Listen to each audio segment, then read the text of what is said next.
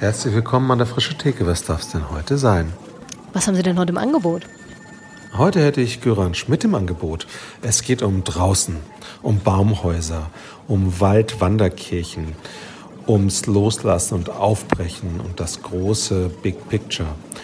Aber es geht auch um Homebase, um Safe Places, um Metaphern und um die Prozesshaftigkeit von allem. Dann nehme ich doch mal so 60 Minuten. Alles klar, hier kommt's. Frische Theke. Erlesen Ideen für die Kirche von morgen. Herzlich willkommen an der Frische Theke. Wir freuen uns, dass wir mit einer neuen Folge ins neue Jahr starten und heute ist Göran Schmidt aus Baden bei uns, wobei du gar nicht ursprünglich aus Baden kommst, Göran, wenn ich das richtig weiß. Ja. Aber jetzt gerade in Baden unterwegs und bei der Badischen Landeskirche angestellt und wir freuen uns sehr, dass du dir Zeit nimmst und wir hier gemeinsam mit dir unterwegs sein können. Hallo ich, Göran. Ich freue mich auch. Hallo, schön, dass wir uns im neuen Jahr direkt treffen können. Genau. Ja, wo kommst du ursprünglich her? Vielleicht, weil ich das jetzt schon so angekündigt habe. Man wird es gleich hören, wenn ich anfange mit Reden. Ich komme ursprünglich aus dem Erzgebirge aus Sachsen. Da war ich jetzt auch gerade über Weihnachten und bin aber schon seit ah, schon seit 2006 immer wieder in Baden unterwegs, mal mit einem FSJ ganz am Anfang und dann ähm, ehrenamtlich und dann zum Studium in Freiburg und jetzt schon zehn Jahre in der Badischen Landeskirche als Diakon. Genau. Also was hast du studiert in Freiburg? Ich habe Gemeindediakonie und Religionspädagogik studiert und parallel in Kassel noch Theologie beim CVM am Kolleg. Genau, und habe ähm, auch noch Erlebnispädagogik gemacht, hat auch viel mit meiner Biografie zu tun, genau, habe noch eine erlebnispädagogische Ausbildung gemacht und war dann mit allem, was da so da war, 2011 fertig im September und seitdem bin ich Diakon in der Badischen Landeskirche, genau. Was in deiner Biografie hat dich zur Erlebnispädagogik gebracht?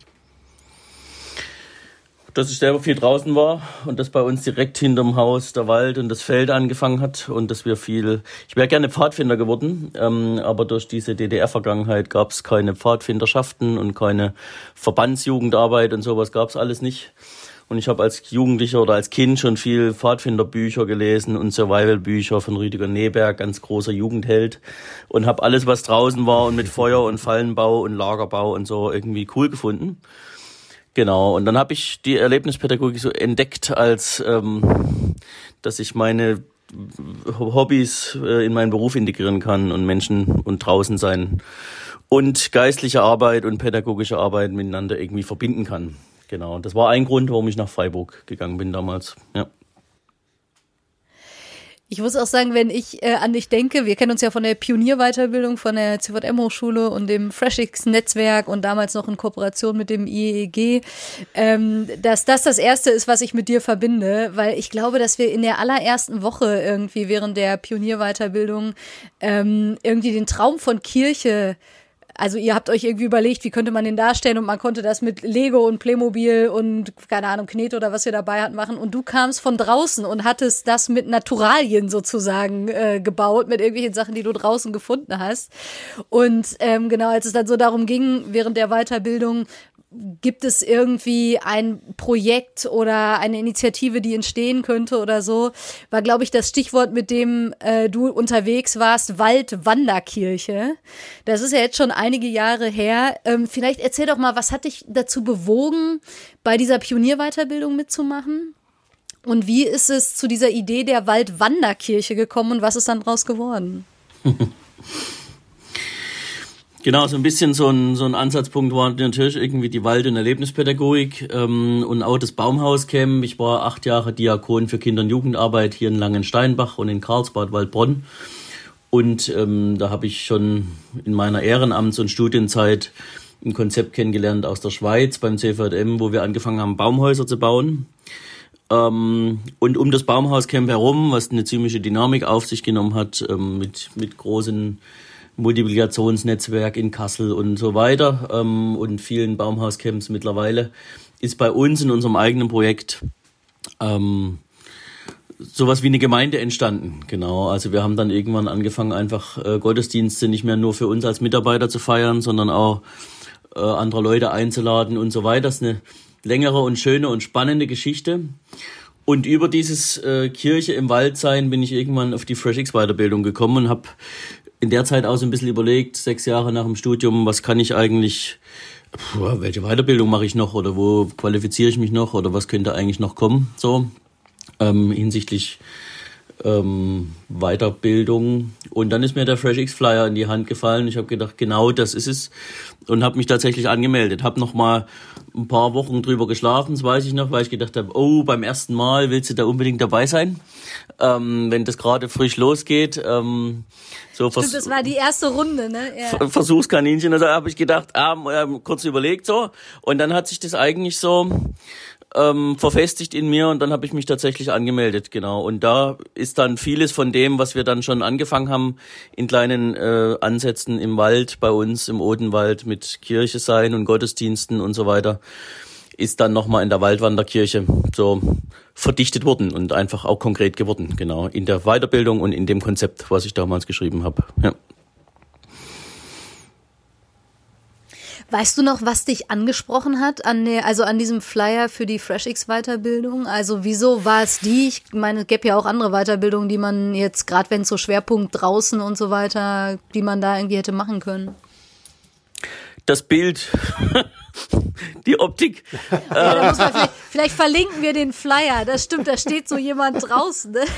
Ja, da stand jemand äh, von hinten gefilmt hat, die Füße gesehen, sehr groß, äh, mit und, und, und das ging so in die Weite. War, ich glaube, es war ein Berg und es war ein Sonnenuntergang und es war so ähm, der Schritt in die Weite hinein und den wollte ich gern machen. Ähm, genau, das so bin ich auch. Ähm, so habe ich auch meine meinen Dienst vorher in der Kinder- und Jugendarbeit äh, verstanden in Langensteinbach oder auch schon im Ehrenamt, neue Ideen zu haben, mutige irgendwie Schritte zu gehen, pionierhaft zu handeln. Ähm, und da haben sich viele Begriffe auf dem Flyer damals wieder gefunden, von dem, wie ich meine Identität irgendwie auch gesehen habe. Ja, ähm, ich hatte einen Begriff für mich lange Jahre und jetzt immer noch so ein, zum Teil, der war Ermöglicher. Ähm, und ich wollte gerne Ermöglicher mhm. sein für Kirche, für junge Leute, für, für neue Formen äh, von Jugendarbeit damals und dann eben auch von Kirche. Genau. Und da war der Flyer so das Gesamtpaket und die Weiterbildung äh, genau das richtige Tool damals, um die Sehnsucht weiter zu verfolgen und konkret werden zu lassen. Genau. Voll cool. Das wärmt natürlich mein Fotografenherz, wenn mhm. so ein Bild so eine Aus äh, so eine Wirkung hat. Und dann war noch ein, ein was, was uns, glaube ich, alle in der Weiterbildung damals äh, angesprochen hat. Das habe ich gestern erst jemand erzählt. Äh, The Gift of Not Fitting In. Ähm, so das, das war so ein, so ein Zitat oder so ein Satz. So das Gefühl zu haben, nicht mehr ganz reinzupassen in die Zeit und deshalb äh, mutig neue Wege zu gehen. So ähm, das, das war für mich irgendwie so das Gefühl. Ich habe schon, ich passe schon rein in unsere Kirche auch mit dem, wo ich herkomme und ich liebe unsere Tradition, unsere Kirche, auch ähm, Orgel und, und vieles von dem, was auch Kirche ausmacht. Aber ich habe immer auch einen Blick auf die Menschen, die da draußen sind, die wir nicht mehr erreichen. Einfach so das Gefühl gehabt, ich passe vielleicht noch rein, aber diese Form, wie wir es manchmal feiern, ähm, das passt nicht mehr so ganz in die Welt äh, von den Menschen, die wir nicht mehr erreichen. Genau. Ja. Ich vermute, dass ähm, ja, dass auch andere irgendwie vielleicht nachempfinden können, dieses Gefühl zu haben, ja, ich passe irgendwie nicht rein und das als Gabe zu entdecken, ist ja tatsächlich irgendwie auch ein, eine Stärke, wo ich sagen würde, ah, mehr Leute in der Kirche, die das als, als Gabe kennenlernen können und nicht irgendwie als ja nicht hineinzupassen ist am Ende irgendwie was, was einem Probleme macht oder so, sondern mhm. ähm, genau in Strukturen zu kommen, die dann auch sagen, hey, wenn du in das nicht hineinpasst oder wenn du das Gefühl hast, das passt gerade nicht, vielleicht geht's anderen aus und was kann Neues entstehen. Jetzt hast du gerade schon als eine Sache, die ähm, ja bei dir irgendwie relativ früh dazu kam, ähm, von dem, was Neues entstanden ist, diese Baumhauscamps angesprochen. Ich vermute, dass es zumindest ein paar äh, HörerInnen gibt, die sich da gar nicht so viel drunter vorstellen können. Ähm, vielleicht fangen wir da mal an. Was sind denn diese Baumhauscamps? Und ähm, du hast gesagt, das hat so eine Dynamik aufgenommen und Fahrt aufgenommen. Ähm, wie, wie muss man sich das vorstellen? Was ist das für eine Arbeit? Also es war eigentlich ein ein klassisches Jugendcamp am Anfang für konfirmierte Jugendliche. Das war auch das, was meine Kirche damals wollte. Mach mal was für Konfirmierte, ähm, um die weiter äh, über die Konfirmation einfach in Gemeinde, in Jugendarbeit, im Glauben auch irgendwie sesshaft werden zu lassen und, und ankommen zu lassen. So, und dann haben wir das Baumhauscamp schon bei meiner Bewerbung. Ich hatte das vorher schon kennengelernt im CVM in Baden. Ähm, da sind wir schon erste Schritte gegangen. Ähm, haben Mitarbeiter damals schon ein paar gehabt und so. Und mit meinem Stellenbeginn habe ich angefangen, das sozusagen als Konzept von der Schweiz zu lernen, ähm, vom SAM damals und das als Jugendcamp zu, zu entwickeln, genau. Und die Sehnsucht war dahinter eigentlich, erstens Leute anzusprechen mit Natur und mit äh, draußen sein und mit dem Tun. Also das ist ja ein Camp, wo Baumhäuser aufgebaut werden in drei bis 18 Meter Höhe. Mittlerweile im Odenwald, im Wald der Stiftung Schönau, genau. Und äh, während dem Tun ähm, sich selber und Gott besser kennenzulernen. Das war eigentlich unsere Sehnsucht. Ähm, Genau, unsere eigene Wohnung im Wald zu bauen, gemeinsam am Lagerfeuer zu sitzen. Also eigentlich klassische Sachen, die Pfadfinder auch machen. Ähm, das Besondere ist, dass wir in zwölf Tagen im Wald ähm, ein bewohnbares Baumhaus bauen, wo wir dann zum Ende auch hochziehen, wo dann gegessen und gekocht wird, wo geschlafen wird und wo man in den Baumwipfeln ähm, Gemeinschaft hat, genau, und äh, Heimat findet. Ja, auf Zeit. Toll. Und was passiert, wenn das Camp rum ist mit den Baumhäusern? Ähm, wir haben ganz lange gesagt, eigentlich ist der Weg so unser Ziel, das, was in den jungen Leuten passiert, während sie da im Wald sind und Baumhäuser bauen und, und Gott begegnen am Lagerfeuer und Lieder singen und wie auch immer. Das ist so unser Ziel. Irgendwann haben wir dann angefangen, aber auch, weil es bei uns dann plötzlich möglich geworden ist, das Baumhaus auch zu vermieten. Wir lassen es jetzt immer zwei oder drei Jahre stehen und vermieten sozusagen als Location für Pfadfindergruppen, für Konformantengruppen, für ähm, so verschiedene Leute, die es einfach auch nutzen wollen. Ähm, genau, und finanzieren auch ein bisschen unsere Arbeit damit, aber vor allen Dingen ähm, haben die Gruppen ja viel davon, weil sie diesen inspirierenden Ort, den wir da im Sommer aufgebaut haben, auch nutzen können für ihre eigenen Gottesbegegnungen. Ein Vers, der uns ganz wichtig war immer, ähm, den zitiere ich ganz oft und der ist immer noch, immer noch so zentral. Das ist ein Zitat von Elli Wiesel. Warum gehst du in den Wald? fragt der Vater. Um Gott zu suchen, antwortet der Junge.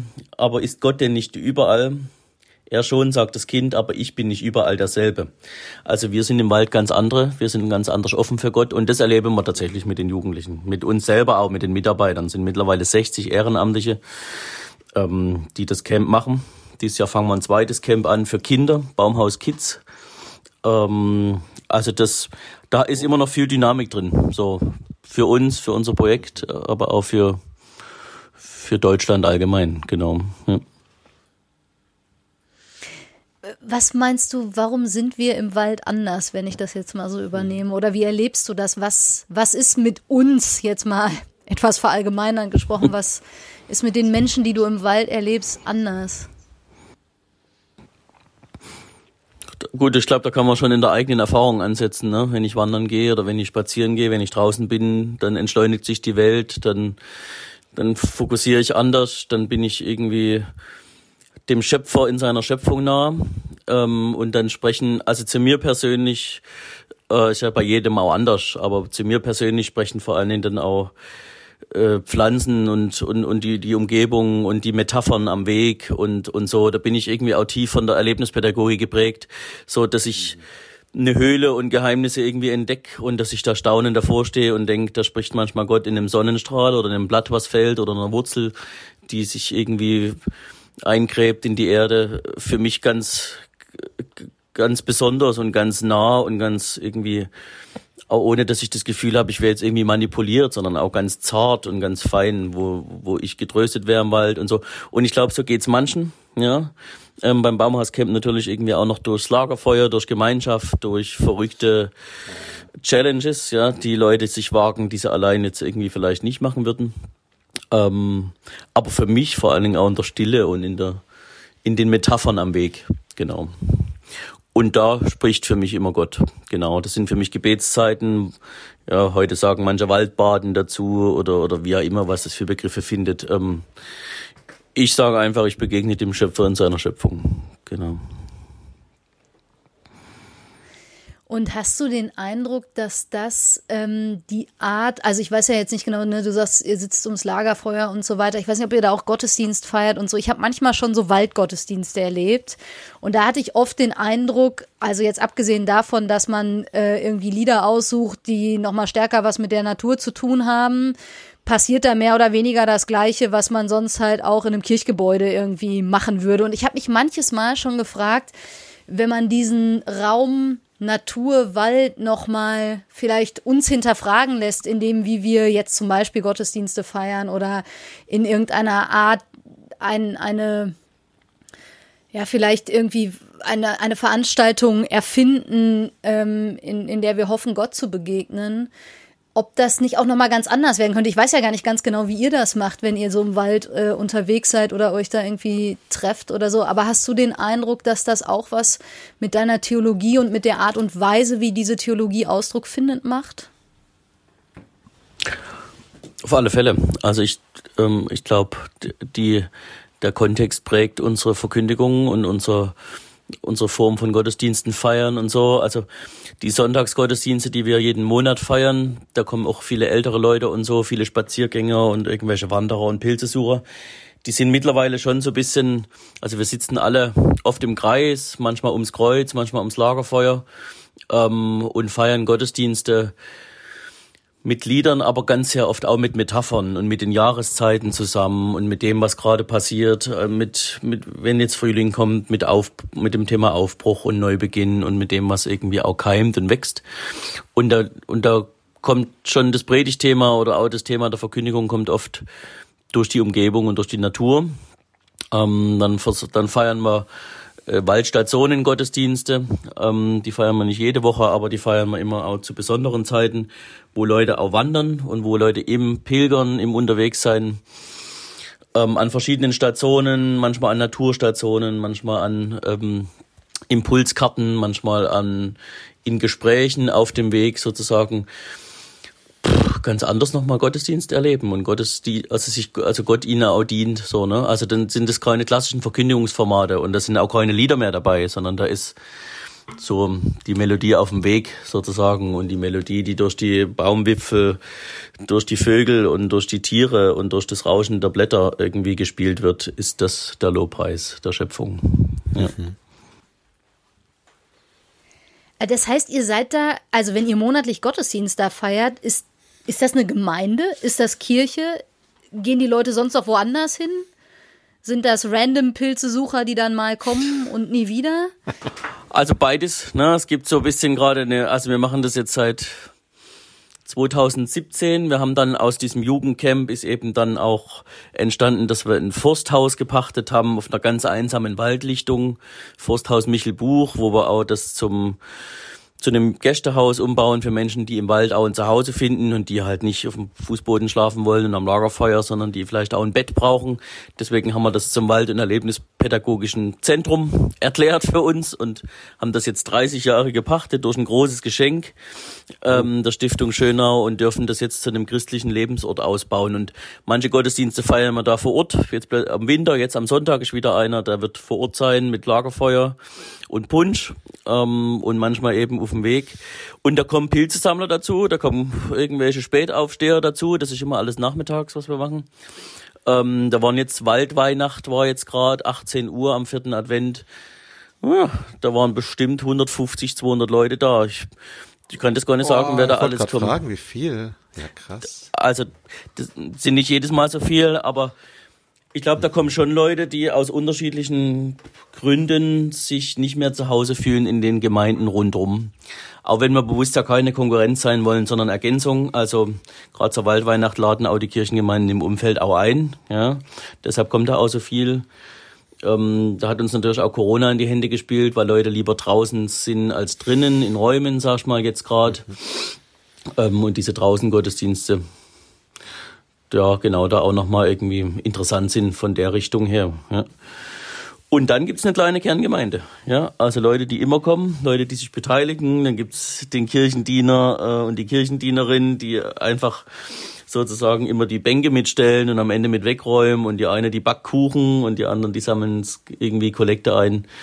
Ähm, und so. Und dann gibt's immer viele Gäste in dem, in dem, in dem Forsthaus auch, die auch immer mithelfen. Ist eine ganz bunte Truppe, aber es gibt Leute, die kommen schon viele Jahre.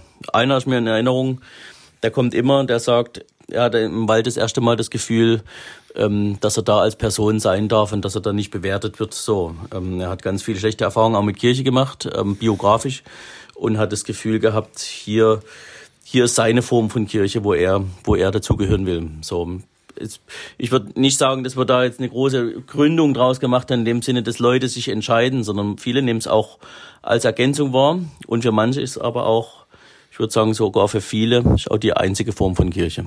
Ja. Mhm.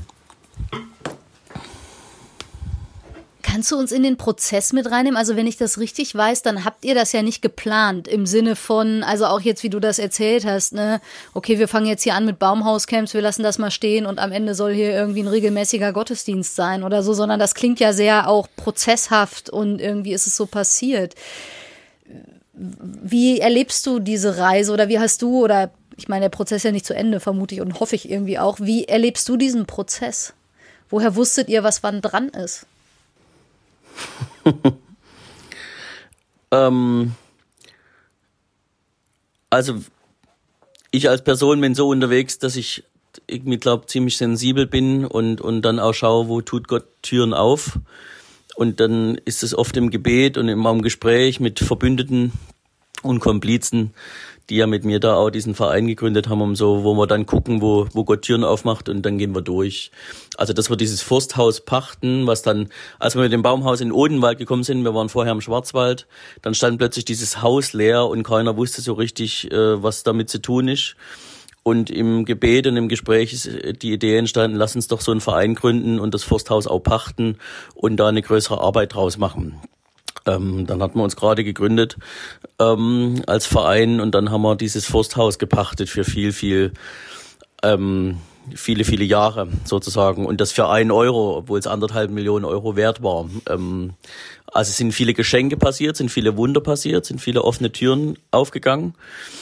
Und dann gehen wir durch. Jetzt haben wir mittlerweile zwei FSJler angestellt, die missionarische, waldpädagogische und erlebnispädagogische Arbeit mit uns machen. Die wohnen jetzt in diesem Forsthaus und wirken in die Gemeinden hinein im Umfeld. So, da passiert auch ganz viel klassische Kinder- und Jugendarbeit gerade. Konformantencamps haben wir angefangen, zwei Stück. Ähm, wir haben angefangen, jetzt nochmal neue Angebote zu machen, auch irgendwie Outdoor-Cooking am Lagerfeuer mit unserem FSJler und ähm, erlebnispädagogische Abenteuersequenzen mit Frauen und äh, Mädchen.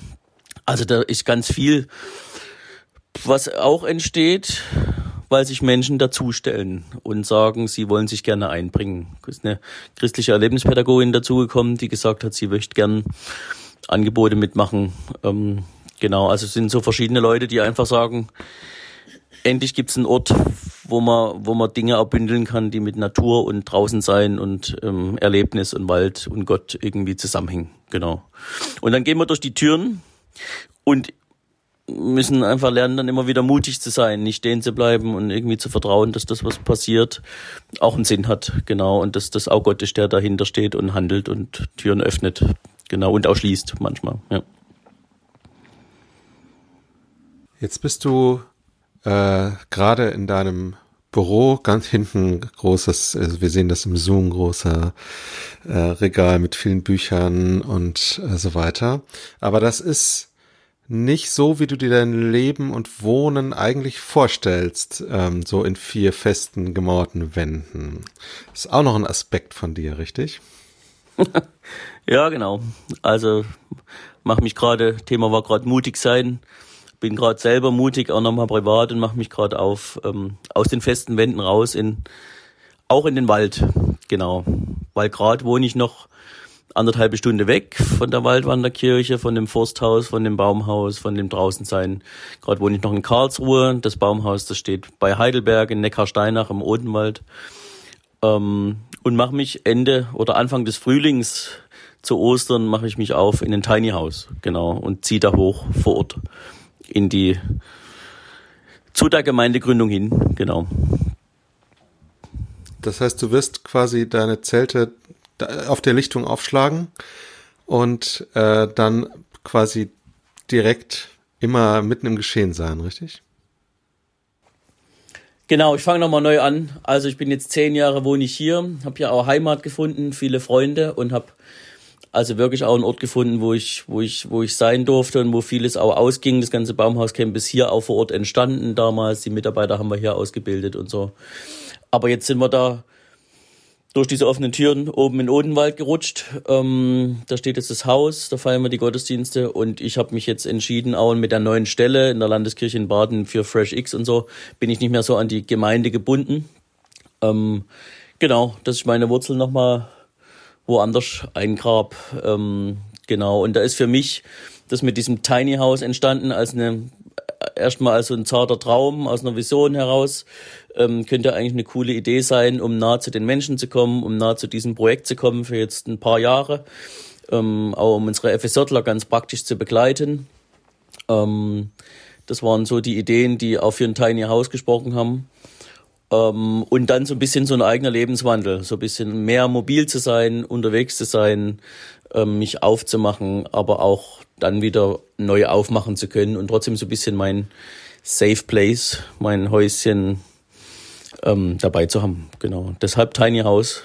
Ja. Und das ist ähm, gerade im Bau. Also, Entschuldigung.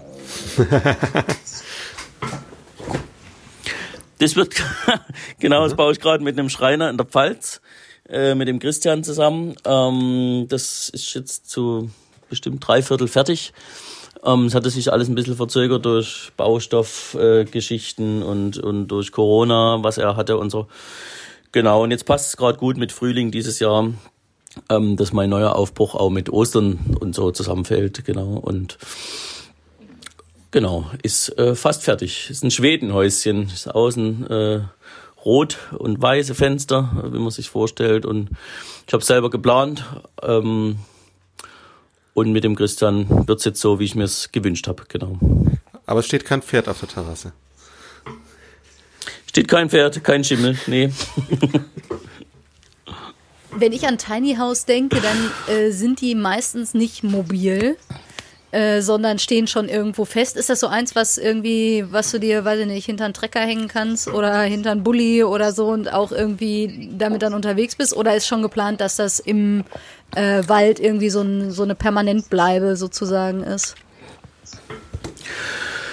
Ja, das ist jetzt mal so eine Bleibe für die nächsten sechs oder acht Monate. So ist jetzt mal ähm, geplant und dann suche ich weiter nach einem vielleicht anderen Standort. Vielleicht bleibe ich auch da hinten. Das klärt sich gerade alles noch.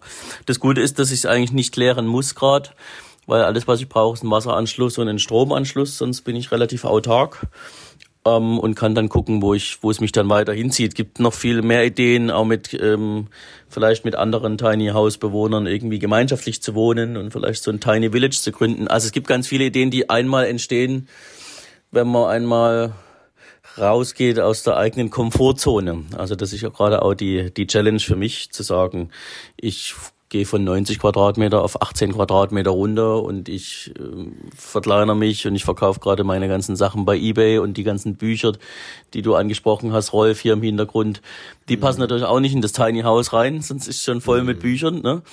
Ähm, und dann zu gucken, was brauche ich wirklich so, ne? Und was was was was gibt mir was inspiriert mich, was brauche ich auch in Literatur zum Beispiel und was was war irgendwann mal wertvoll und was kann ich auch gerade im Keller einlagern sozusagen und dann holen, wenn ich es brauche. So, also das sind gerade so die Prozesse, die bei mir ablaufen, also mich auf den Weg zu machen zu den Menschen hin, auch äußerlich, ähm, aber auch mein Gepäck dabei leichter werden zu lassen. So, ja. Wie fühlt sich das gerade für dich an, das alles abzugeben?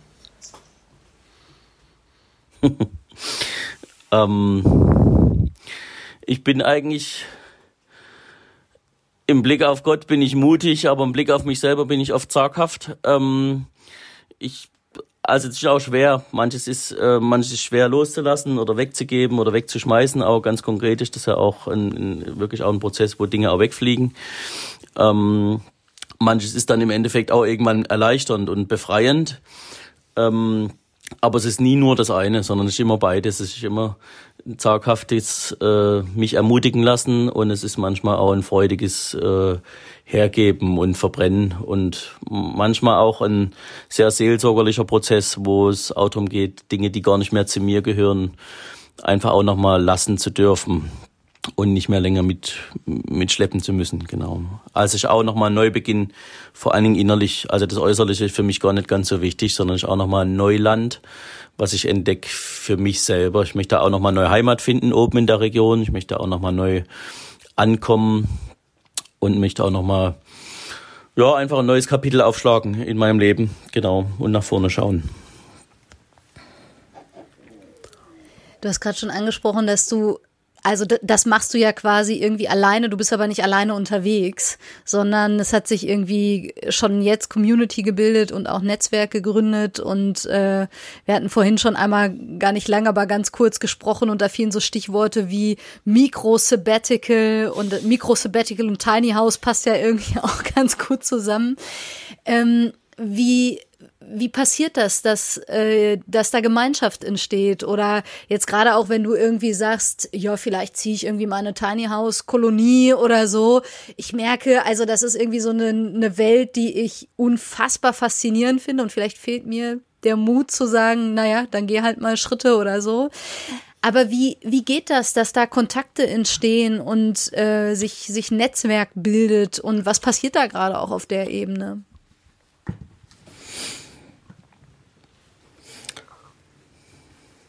Ich glaube, das ist also wie, also wie entsteht ein Netzwerk? Ich glaube, wenn man anfängt, selber sich zu bewegen, dann bewegen sich auch andere. Das ist irgendwie so ein Satz, den ich in den letzten Wochen gerade oft gesagt habe. Äh, wenn sich ein Rädchen dreht, drehen sich auch andere mit oder stellen sich auch andere dazu. Jetzt, wo ich über das Tiny House plötzlich rede und über meine eigenen äh, Schritt, dann kommen andere Leute und sagen, da denken sie auch schon lange dran rum, ähm, wollen wir nicht irgendwie was zusammen machen. Ähm, das entsteht gerade. Ähm, und, und dann stellen sich andere Leute dazu. Genau. Also gestern Abend hatte ich gerade ein, ein Videogespräch mit, mit, mit ungefähr 20 Leuten aus dem Raum von Freiburg, wo es um Micro-Sabbaticals ging, weil du es gerade angesprochen hast, um Auszeithäuser im Wald ähm, um das auch eine Form von, von Kirche sein kann. Ja, und ich hatte selber vor, vor Weihnachten noch ein Gespräch mit einer anderen Gruppe von Menschen, die eher an so eine Kolonie gedacht haben, wo man zusammenzieht, gemeinsam Glauben und Leben teilt und jeder in seinem Häuschen wohnt, aber man auch so ein Thema hat wie Schöpfungsspiritualität oder, oder nachhaltige äh, äh, ökologische äh, Landwirtschaft oder irgend sowas oder nachhaltigen Lebensstil irgendwie auch pflegt gemeinsam. Also das sind alles noch kleine zarte Ideen oder Pflänzchen oder einfach mal Gesprächsfäden, die noch gar nicht konkret sind. Aber plötzlich entsteht äh, irgendwie so, es entstehen diese neuen Gesprächsfäden und es entstehen diese neuen Träume, weil ich mich selber auch da hineingegeben hat. Das war gar nicht so einfach. Also ich habe mich eigentlich in diese Tiny House Geschichte auch und auch mit meinem Bus. Ich habe ja noch so einen Camperbus, mit dem ich auch viel und mobil unterwegs bin. Ähm, es war eigentlich auch ein Zerbruch im Hintergrund. Also ich habe ähm, meine Beziehung ist auseinandergegangen. Ähm, ich habe meine Stelle gewechselt. Ich musste loslassen von ganz vielem, was mir bis dahin wertvoll war. Und dann war es meine Entscheidung, auch mit Gott zusammen, auch in einem inneren Prozess über, über mehrere Monate, zu sagen, jetzt lasse ich mich nochmal drauf ein, auf was ganz Neues sozusagen und mach was, was für mich sich zwar gut anfühlt, aber was eben auch manchmal, ja, einfach auch irgendwie vielleicht auch ein Risiko ist oder vielleicht auch irgendwie in sich birgt, dass es scheitern könnte oder dass es vielleicht doch nicht ganz so cool ist, wie die Instagram-Welt das verkauft oder, oder dass vielleicht das Minimalisieren doch nicht gelingt und so. Da waren ganz viele Prozesse dabei, die erstmal innerlich bei mir stattgefunden haben, in der Wüstenzeit, also letztes Jahr auch war das. Ähm, und dann ist dieser neue und mutige Aufbruch für mich selber erstmal draus geworden. Und dann erlebe ich jetzt gerade, dass sich auch andere Leute dazustellen und sagen, Göran, lass uns doch irgendwie was zusammen machen und vielleicht gibt es mit dem Tiny House auch nochmal eine neue Form von Kirche, die ganz anders ist als das, was wir jetzt im Wald da machen. Genau. Ist erstmal mein Weg. Ich habe gesagt, wenn ich mutig sein kann mit so einem Tiny House, dann erstmal für mich. Das ist auch kein Riesenrisiko ähm, in dem Sinne, dass ich da jetzt irgendwie eine halbe Million in die Hand nehmen muss, sondern das geht auch relativ äh, preiswert, sag ich mal. Genau. Und dann habe ich das ja, einfach mal für mich entschieden. Eine Summe sagen. 50.000 Euro, das ist das absolute Limit, genau, 50.000 Euro ähm, kostet das Ding. Und, und wenn es nach zehn Jahren irgendwie oder nach fünf Jahren auch nicht mehr ist, dann stelle ich es als Häuschen in meinen Garten und dann spielen da meine fünf Kinder am See und so, ne? Kann ja auch passieren, dass das dann kommt. Aber im Moment, im Moment passt das ganz gut so, ja. Liegt dir das Aufbrechen im Blut oder ist das eine Überwindung für dich? Das ist eine ganz neue Erfahrung.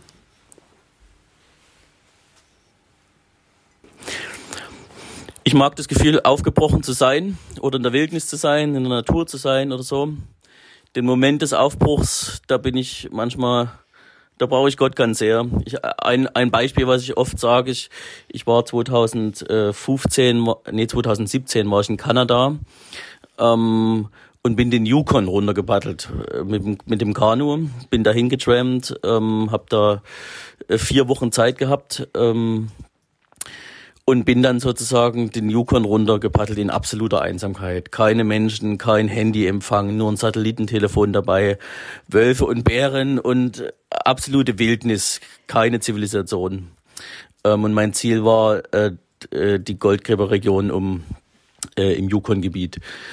Und der schwierigste Punkt war tatsächlich, äh, mich damals mit dem Boot abzustoßen vom Ufer. So, also ich weiß noch wie heute, es war alles gepackt, das Gepäck war gerichtet, ich hatte ein Bärensicherheitstraining, ich hatte einen Guide, der, mir da, der mich dahin gefahren hat mit meinem Boot und der mich dann auch nach diesen zwei Wochen wieder abgeholt hat an, an einem ausgemachten Punkt. Und dann lagen die zwei Wochen vor mir, das Boot war gepackt und ich hatte mein Paddel in der Hand und musste mich abstoßen. Und das ist mein Punkt, wo ich wo ich Jesus brauche, genau. Äh, die, die, diesen Abstoßungsprozess, dieses Losfahren, dieses tatsächlich ins Angewiesensein, ins Risiko, ins Abenteuer hineinzugehen. Und wenn man es dann gemacht hat, dann ist es auch geil. Also dann ist echt auch gut. Und dann kann man Heldengeschichten erzählen danach und dann kann man Gottmomente erzählen und dann kann man Instagram-Bilder posten und was weiß ich. Aber dieser Moment des Abstoßens vom Ufer, da ist man ganz alleine. Und da muss man auch dann die Entscheidung mit dem eigenen Herz und mit dem eigenen Gott irgendwie die kann man dann nur noch alleine treffen. Und äh, genau, ich bin froh, dass da Gott irgendwie immer so letztlich auch den, den letzten Anstoß gibt, zu sagen, jetzt mach das und, und dann wird's auch gut. Genau. Wie genau fühlst du Wie erlebst Gottes du das? Hilfe? Ja, ah, genau, gleiche Frage. Wie erlebst du Gottes Hilfe da in, in so einem Moment?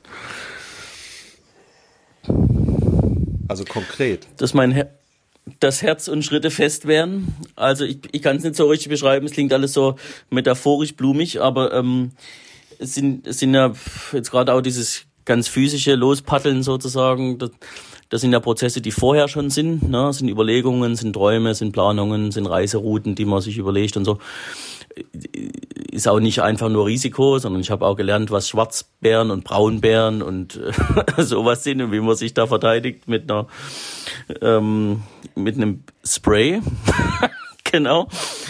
ähm, das war schon ein bisschen scary. Ja, ich hatte so ein, so ein Bären-Sicherheitsspray äh, da dabei. Ja.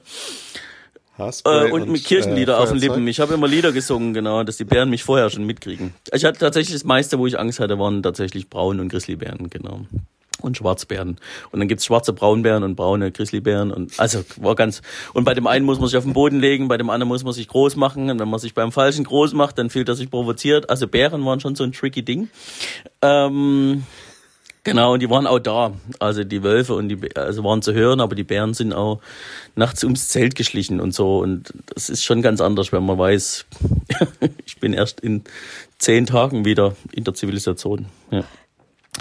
Ähm, und was macht der Gott? Also, oder was passiert da? Also, diese Planungen werden dann irgendwann konkret, jetzt auch mit diesem Tiny House da hochzuziehen. Ähm, und dann gibt's immer so einen Punkt, ich, ich, ich meine, das ist irgendwie so eine Schwelle, wo man dann drüber steigt und wo man sagt, dann gehe ich nicht mehr zurück, da gehe ich durch diese Tür dann wirklich auch durch. Da wird aus dem Traum Realität, da wird aus dem, aus dem, aus der Planungskizze irgendwie ein Abenteuer. Und das sind dann immer so, das sind Gebetszeiten oft für mich, so wo ich innerlich oft Gebete spreche. Und ich, ich weiß nicht, wie es dann wird. Dann wird einfach irgendwie so der Anschubser, der letzte Anschubser und wirklich auch diese dieser Mut zu sagen, ich, wenn ich da in diese Tür jetzt reingehe, dann wartet da auch Gott auf mich. So, das ist letztlich, ich mein Glauben ganz wichtig an solchen Momenten. Ich kann es jetzt nicht so genau beschreiben, aber zu sagen, ich gehe jetzt nicht ins Niemandland, auch wenn ich da hochziehe, gehe ich nicht in in ein Land, wo nichts ist und wo ich absolut äh, gefährdet bin, sondern ich gehe da in ein vorbereitetes ein vorbereitetes Land am Wald, im Odenwald, beim Baumhaus. Da gibt's Menschen, auf die, die auf mich warten, auf die ich warte, die, die auch Freunde geworden sind schon. Das ist ein Stück weit auch ein vorbereiteter Weg über die letzten Jahre, aber es ist auch ein Weg oder ein Platz, wo, wo Gott schon ist und wo ich irgendwie dabei sein kann bei seinem Tun. Ja. Ich rede immer so viel, gell? Wenn, es ist wunderbar. Dafür vielen, vielen Dank hier. fürs Teilen, ja.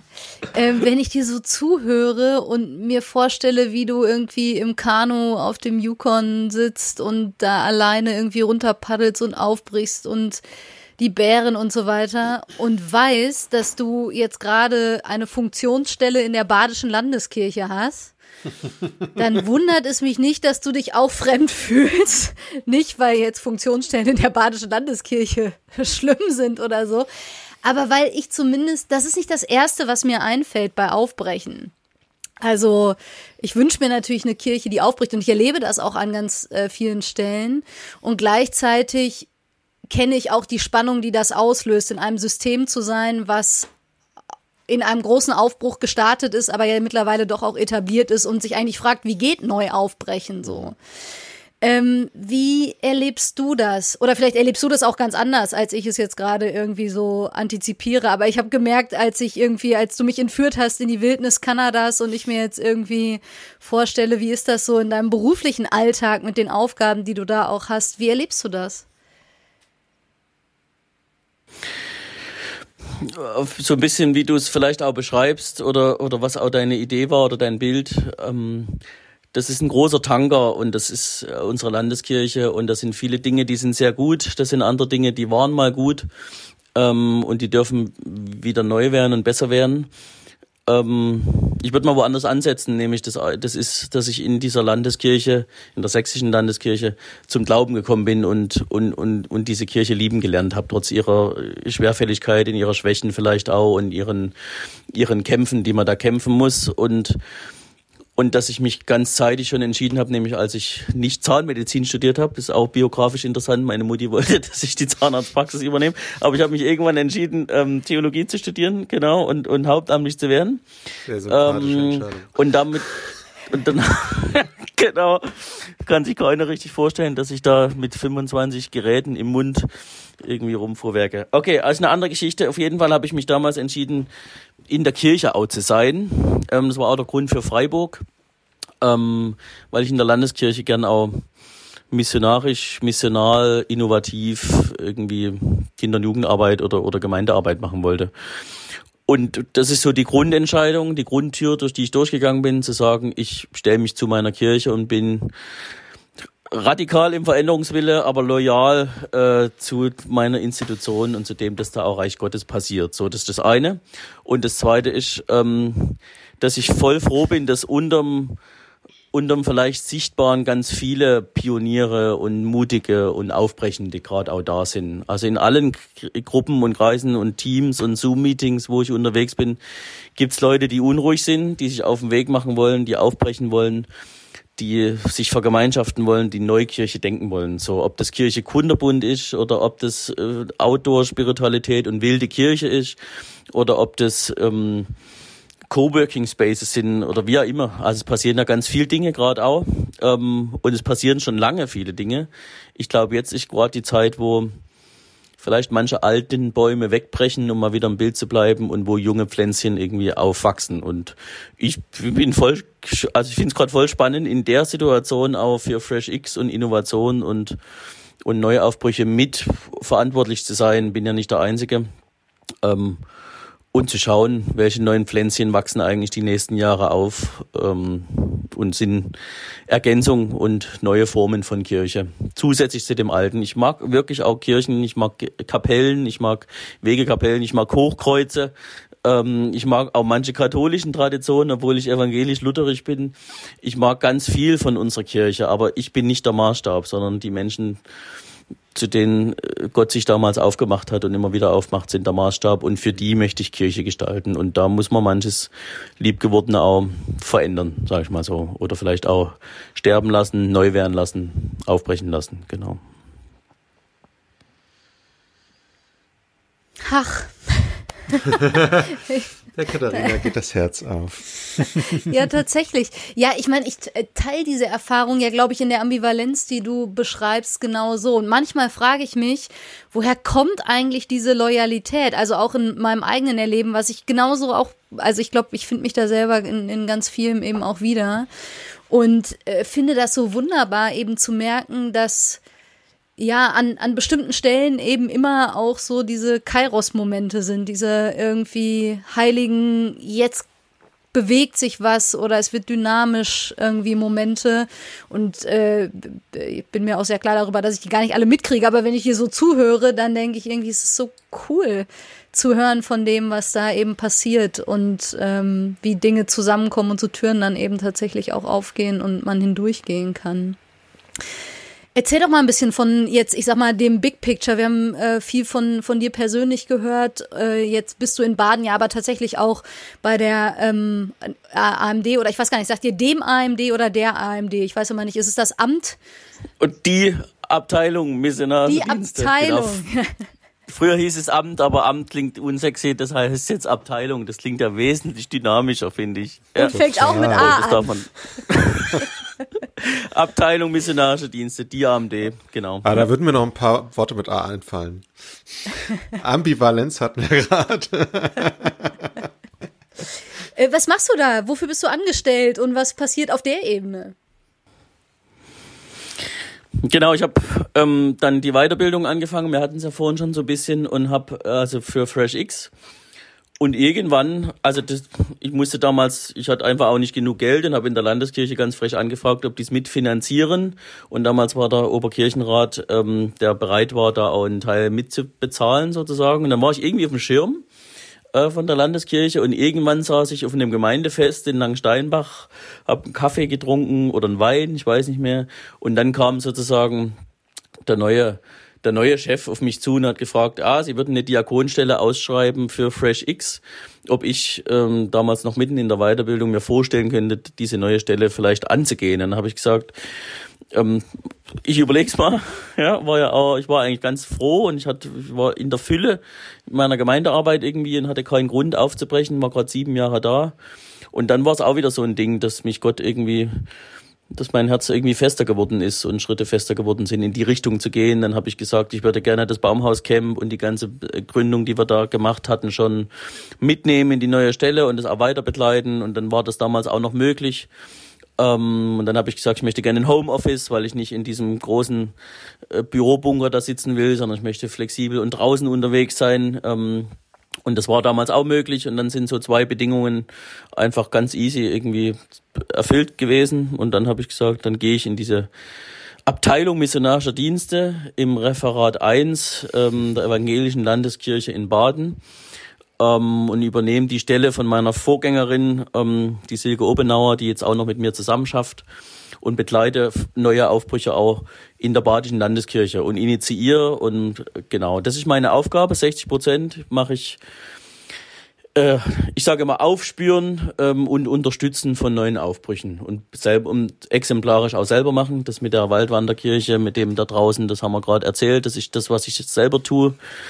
Ähm, und es gibt mittlerweile ganz viele von diesen Pflänzchen, die aufwachsen, die ich coache, die ich in irgendwelchen Zoom-Konferenzen begleite. Ich habe auch noch mal eine Weiterbildung gemacht zum Fundraiser der Badischen Landeskirche, wo ich auch für, für dieses ganze Thema Fundraising auch berate.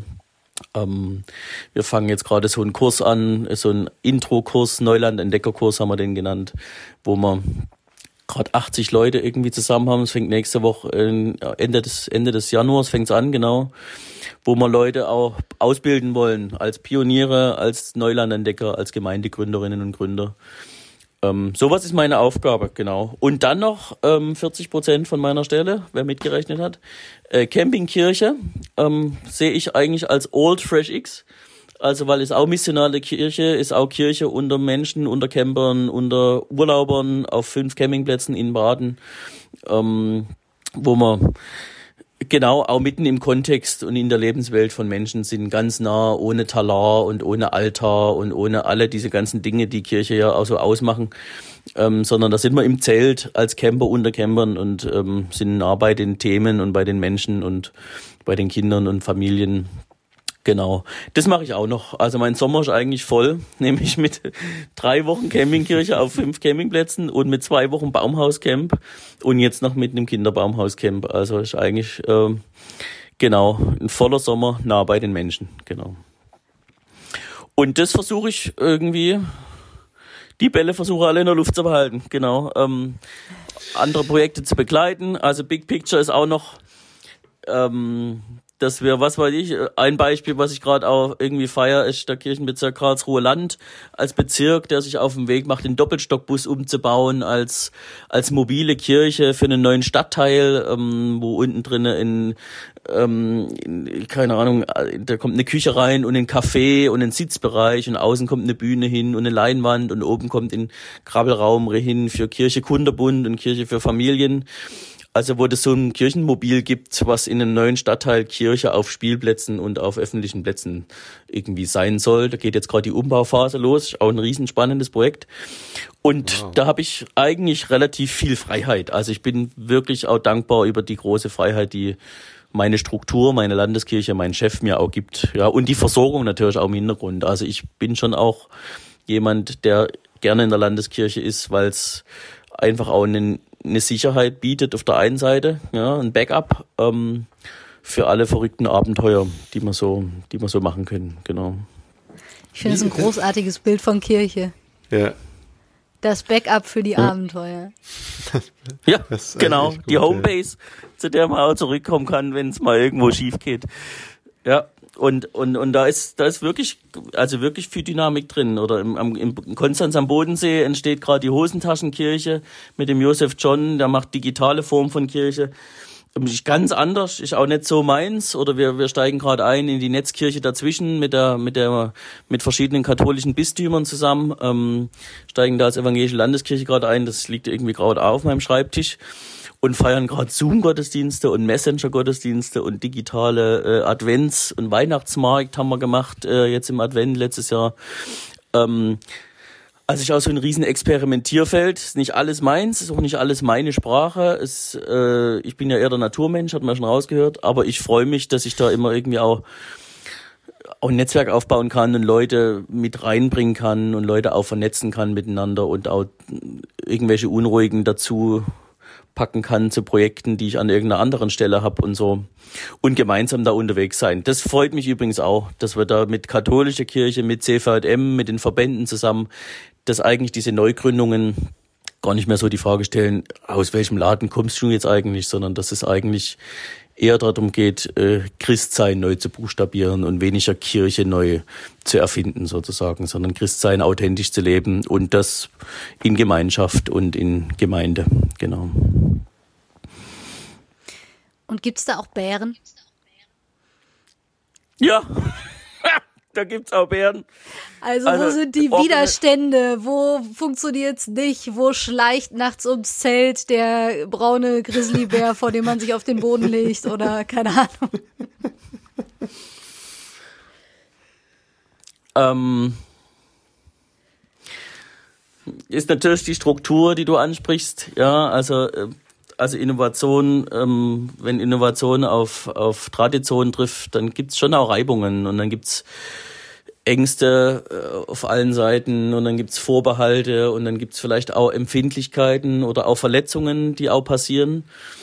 Ähm, und, und, und auch Menschen, die das ganze Jahr prägen und so. Und, und, und ich glaube, das sind einfach die Herausforderungen. Ne? Das, das, das, wie im ganz normalen Gemeindealltag auch, dass man mit den Höhen und Tiefen von menschlichen Situationen einfach umgehen muss. Ob das jetzt bei mir im Projekt im Wald äh, da auch, was weiß ich, eine Trennung ist zum Beispiel, die im Raum steht oder, oder einfach auch, äh, ja, psychische Sachen bei manchen Leuten oder einfach so das Thema, das sind Bären, aber, aber nicht im Sinne von bedrohlichen Bären, sondern das sind einfach Dinge, die man, die man sehr feinfühlig und sehr klug auch managen oder, oder, oder handhaben muss als, als Leiter oder als, als Pionier oder Gemeindeleiter oder wie auch immer. Und, und das andere ist natürlich, ähm, dass man momentan immer noch selber auch für alles zuständig ist bei diesen Gründungen. Also man ist fürs Geld zuständig, man ist für die Struktur zuständig, man ist für das Gefäß zuständig, in dem sozusagen in diese Gründung dann auch irgendwie ihren, ihren Raum findet und ihr Zuhause. Also bei uns war das dann die Vereinsgründung, also man muss irgendwie immer alles auf einmal machen und das ist oft sehr arbeitsintensiv, sage ich mal so. Ähm, das habe ich auch ein Bär zumindest ist ja immer auch Leute zu finden, die mittun dran, sozusagen. Leute, die sich dazustellen und so und dann den Leuten auch das Gefühl zu geben, da haben sie auch ihren Platz und so. Das sind eigentlich die, die Sachen, die klassisch immer laufen. Einen großen, riesen Angstbär gibt's eigentlich nicht. Und ich bin echt auch dankbar, dass bis jetzt nicht eigentlich irgendwie da ist, was so richtig gescheitert ist oder wo es jetzt irgendwie eskaliert ist oder wo irgendwas Schlimmes passiert ist, das eigentlich nicht. Ähm, und da, wo ich es äh, vielleicht nicht so gut gemacht habe selber oder nicht so gut gesteuert habe, da hat Gott dann oft auch was Gutes draus gemacht. Also das ist eigentlich mein, meine Erfahrung, dass, dass es dann zum Glück auch andere Leute gibt und dass Gott auch noch andere Wege hat, um zu seinem Ziel zu kommen. Und da bin ich eigentlich begeistert dran, dass wenn, dass wenn sich Menschen auf den Weg machen und versuchen, ähm, mit Gott sozusagen Gemeinde neu zu denken und sich an Gottes Mission irgendwie zu beteiligen, dass dann dass dann Gott auch Wege hat, die, die manchmal einfach meine Wege übersteigen. So, und dann stehe ich da staunend davor und denke, ah, krass, dass das jetzt auch noch ging und dass da irgendwie eine Tür aufgegangen ist oder wie auch immer. Oder dass da jetzt so viel Geld zusammengekommen ist für diesen Doppelstockbus. Ja, also wir haben dann irgendwie echt tief gestapelt und zusammengekürzt und was weiß ich. Und plötzlich sind so viele Ressourcen frei geworden ähm, durch Drittmittel und durch Fundraising, dass wir jetzt echt eine richtig geile Kaffeemaschine da kaufen können, wo wir dann richtig geilen Kaffee kochen, genau. Und das, das ist mein persönliches Highlight, genau. Kaffee ist immer ein Highlight. Ja. Vielen, vielen Dank. Ich merke, dass äh, jetzt schon so viel nachgeht, dass ich irgendwie denke, ich habe sehr große Lust, an diesem Gespräch nochmal anzuknüpfen, aber es war auch schon voll und viel. Mhm. Ähm, vielleicht machen wir eine kleine Schlussrunde. Also wir verlinken natürlich die Sachen, die du auch ähm, angesprochen hast, wo man nochmal mehr Infos oder auch äh, Anmeldungen für die, die es jetzt früh genug hören. Wer Lust hat, noch beim Neuland Entdeckenkurs mitzumachen in Baden, das äh, genau. Man darf ja, glaube ich, auch aus anderen Regionen Deutschlands sich ja, digital genau. zuschalten ähm, und das miterleben, genau, und werden das irgendwie verlinken. Aber vielleicht so ein, eine abschließende Frage. Du hast uns ganz viel teilhaben lassen, so an, an deiner Geschichte und dem, wie ja Gottes Wirken und sein Ruf zum Aufbruch vielleicht auch, äh, sich wieder abzustoßen vom Ufer irgendwie bei, bei dir irgendwie konkret wird. Vielleicht gibt es Leute, die zuhören und denken, Mensch, ja, ich, das will ich irgendwie auch. Was würdest du denen mit auf den Weg geben aus deiner Erfahrung?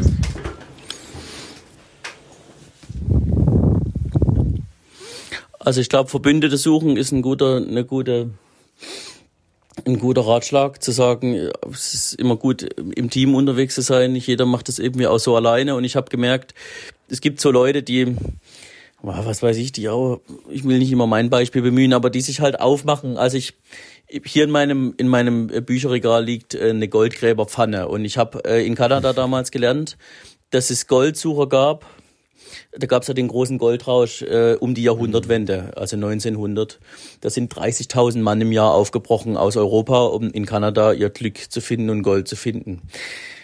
Ähm, aber die, die wirklich reich geworden sind, sind die, die 1897 schon aufgebrochen sind, als noch keiner aufgebrochen ist. Es gibt manche, die brechen auf äh, und schlagen diese Pfade in die Wildnis hinein und kämpfen tatsächlich mit den Bären. Ähm, da ist noch keiner aufgebrochen. Da gibt's aber, ich glaube, wenige. Und dann gibt's aber viele andere Pioniere ähm, und auch mutige, die gehen dann los, wenn es irgendwie schon in Pfad geschlagen ist. Und, und ich glaube, alles sind Pioniere und Unruhige und Menschen, die auch unsere Kirche voranbringen. Und ich, ich glaube, man muss erst mal rausfinden, ob man sozusagen der, der, der Durchbrecher ist, der, der 19, 1897 schon aufbricht, oder ob man sich einfach neu, ähm, drei Jahre später dazugesellt, wenn andere dann auch aufbrechen und wenn es auch vielleicht ein paar Strukturen gibt. Und beide will ich eigentlich ermutigen, mutig zu sein, so ähm, und zu sagen, vielleicht bin ich der, der äh, irgendwo was ganz neu gründet, wo noch niemand dran gedacht hat. Vielleicht ist aber mein Mut auch ähm, mich dazuzustellen zu anderen Aufbrüchen oder Verbündete zu suchen und dann was Neues äh, zu machen. Und das also auf alle Fälle mit Komplizen. Und das Zweite ist, ähm, ich glaube auch Bücher lesen. So, nicht ohne Grund stehen hier so viele Bücher in meinem Bücherregal, weil ich viel profitiert habe von den Gedanken von anderen. Ähm, das dritte war für mich ein Schlüsselerlebnis, war die Weiterbildung. Ähm, tatsächlich auch zu wissen, was man tut und so ein bisschen theoretisches Backup zu haben, was steckt da dahinter an Theologie, an, an Pädagogik, an, an, an, DNA einfach. Ähm, und dann gibt's irgendwann den Moment, wenn man dann irgendwann ein Gefühl hat, da könnte Gott eine Tür auftun, da könnte es eine Gemeindegründung geben, da könnte irgendwas passieren, wo ich ein Teil davon sein kann, äh, wie auch immer. Und dann gibt's irgendwann diesen Moment, wo ich mich mit dem Paddelabstoß vom Ufer und sage, jetzt gehe ich all in, jetzt traue ich Gott zu, dass wenn ich mich ganz hineingebe, dass Gott mich auch ganz gebraucht. Und und diesen Punkt gibt's irgendwann, diesen Abstoßmoment, wo ich mich mit dem Paddel abstoße und, und Gott auch anvertraue und der Dynamik, die dann auch passiert und diesem Abenteuer. Und den Moment, den, den darf man nicht verpassen und da geht's dann drum, sich ein Herz zu fassen und, und, und sich mitnehmen zu lassen von Gott auf die Reise. Und dann ist das Letzte, was passiert, staunen und mittun an dem, was Gott tut, genau. So sei es. Mit Staunen Ich glaube, auf Christina- ist perfekt. Christina Brudereck sagt häufig, es werde wahr mit uns. Ja. Mhm. Danke, Göran. Ja, vielen Dank auch. War echt schön, gemeinsam zu plaudern, ja. Ja, und es war voll schön, dass du uns reingenommen hast in deine, äh, ja, nicht nur Erfahrungen, sondern eben auch die vielen, auch tiefen Gedanken, die du dir dazu auch machst und gemacht hast und bestimmt auch noch weiterhin machen wirst. Und wir sind gespannt, was es noch an Aufbrüchen aus Baden gibt, an denen sich dann auch andere beteiligen und die sicherlich ja viele andere inspirieren werden. Ja, und jeder ist herzlich willkommen, mich im Tiny House zu besuchen. Es sind ja keine Massen, die da reinpassen, aber wir haben noch eine große Lichtung und eine Lagerfeuerstelle direkt vorm Tiny House im Odenwald beim Baumhaus und da gibt's ganz viel Platz zum Spinnen, zum Träumen, zum zur Ruhe kommen und zum Aufbrechen. Genau. Und deshalb jeder ist herzlich willkommen, mich auch zu besuchen. Genau, ich freue mich über Menschen Also du kannst durchaus 180 Leute zum Tee äh, empfangen, ja? Mit der Isomatte im Wald, Genau. no problem, oder? Da ist alles möglich, genau. Ja. Vielen, vielen Dank. Und äh, danke für alle, die zugehört haben bis hierhin. Wir freuen uns über Rückmeldungen und über Anregungen von euch zu lesen und ähm, wünschen euch eine gute Zeit und hören uns, wenn ihr mögt, in zwei Wochen wieder. Genau. Bis dahin. Macht's gut. Ciao. Tschüss. Tschüss, macht's gut. Frische Theke. Der Podcast von FreshX.